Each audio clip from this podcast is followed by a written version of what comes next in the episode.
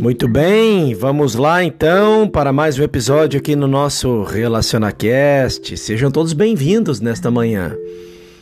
Esforça-te por alcançar a consciência espiritual. Esta é a nossa mensagem de hoje. Isto nos leva a pensar no preceito: Não andeis ansiosos pela vossa vida, quanto a vez de comer, e nem pelo vosso corpo, quanto a vez de vestir. De nada adianta sermos alimentados hoje pelo grande mestre para a ele voltarmos amanhã em busca de mais alimento. Quando presenciais uma cura, procurais ou procuras saber o, o seu segredo? Este é o primeiro questionamento de Joel Goldsmith nesta mensagem. Ou como se operou o milagre diferente com os efeitos? Joel fala: por favor, observa este ponto e cuidado nas entrelinhas para observar. E ele diz que cuida que teus sentimentos, os teus sentidos não fiquem hipnotizados pelo a magnitude da demonstração, a ponto de esqueceres de investigar o seu segredo, a sua causa. Precisamos deixar que Deus a consciência do nosso ser seja a medida de nossa demonstração de cura.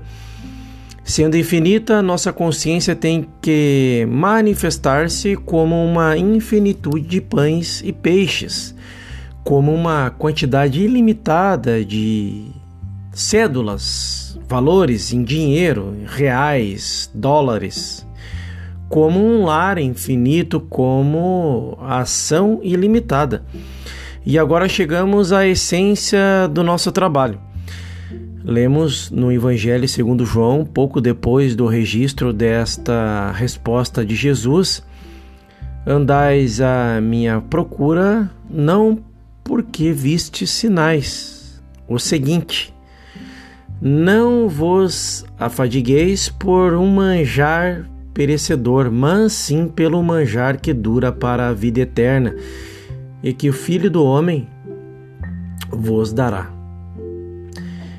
Jó 6:27. João 6:27. Então podemos é, entender que não te afadigueis, não estudes, não medites em nem des tratamento visando a produzir um efeito. Não vivas no mundo dos pensamentos e dos objetos. Trabalha por conseguir aquele estado de consciência que produzirá equilíbrio na tua mente, no teu corpo, na tua bolsa, no teu lar, na tua vida familiar, nas tuas relações em geral, bem como nos negócios nacionais e internacionais. Veja que interessante isso trabalha por conseguir aquele estado de consciência que produzirá o que? O equilíbrio na tua mente.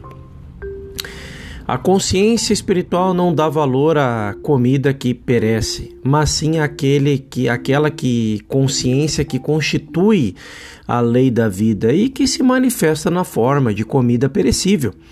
Jesus não disse que não devemos ter esta comida.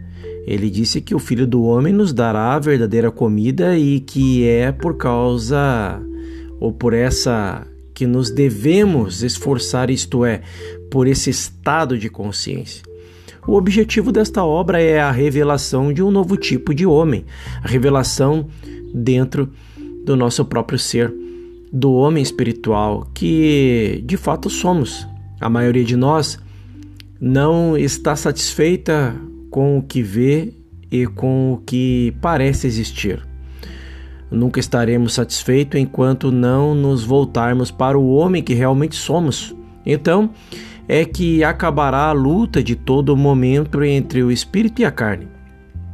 O término desta luta e a abertura da consciência ao desenvolvimento espiritual tornaram-se algo mais que uma vaga esperança quando os instrutores espirituais começaram a demonstrar que se precisa e como se pode viver realmente em contato consciente com Deus durante os sete dias da semana. O mundo está reclamando o aparecimento de um novo tipo de homem, cuja a consciência não haja guerra e nem coisa alguma que provoque hostilidades. E isto é realmente um milagre. Perguntaram-lhe que nos cumpre a fazer para praticarmos as obras de Deus. Respondeu-lhes Jesus: A obra de Deus está em que tenhais fé naquele que enviou. Este é um dos preceitos mais importantes que se encontram na Bíblia. Que tenhais fé, fé naqueles que ele enviou. Quem foi que ele enviou? A si mesmo, como consciência de cada um de nós. Deus individualizado como o Filho, Deus enviou-se a si próprio em se manifestando como cada um de nós. Por isso, aquele, aquela questão que somos a imagem e semelhança do próprio. Precisas aprender a confiar na tua própria consciência como sendo a consciência de Deus aparecendo como a tua consciência. Assim é como aprenderás a fazer as obras de Deus. Está certo fazeres essas obras, pois ele disse que poderemos fazê-las. Não fora assim a ele poderia ter dito vós, pobres e pequeninas almas, mas pelo contrário, o que ele disse foi que tenhais fé naquele que ele enviou. Deves crer que a consciência infinita chamada Deus foi enviada ao mundo como tua consciência. A carne e o sangue não podem herdar o reino de Deus. Se não entraste no reino do céu, é porque durante toda a tua vida tens estado a lidar com a carne e o sangue. Agora precisas abandonar todo o teu interesse pela carne e o sangue e começar a compreender aquele ele enviou. Aquele que ele enviou. Quando começares a crer real e verdadeiramente que Deus é a tua consciência, que tudo o que necessitas provém da tua consciência divina e não de fora, não do mundo dos efeitos, então estarás na primeira etapa da expansão espiritual. Replicaram-lhe eles: Que sinal nos dá para que os vejamos e te damos fé? Qual a tua obra?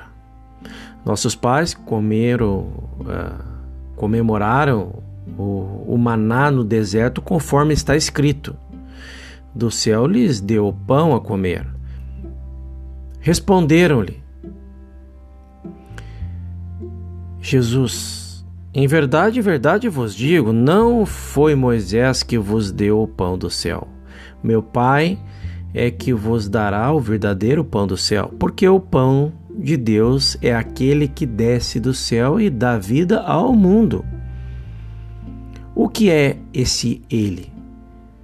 É um homem ou a tua consciência?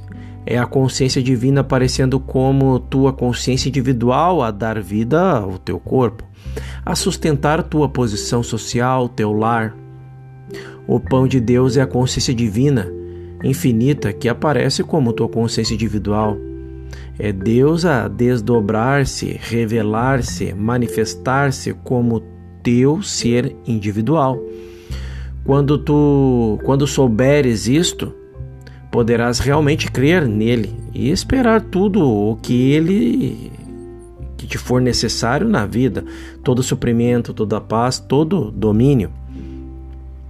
Disseram-lhe eles: Senhor, dá-nos sempre esse pão tornou-se tornou-lhe Jesus: Eu sou o pão da vida. Quem vem a mim jamais terá fome, e quem crê em mim jamais terá sede. O mundo pensa que esse mim representa um homem chamado Jesus Cristo, que viveu há mais de dois mil anos atrás. Mas esse mim, esse eu, é Deus, é o todo, é o e o ego infinito, que aparece como ego individual. Eu sou o pão da vida e o lugar onde eu estou é terra santa porque eu estou nele. Não é isto algo tremendo? A consciência espiritual individualiza-se como sendo tu.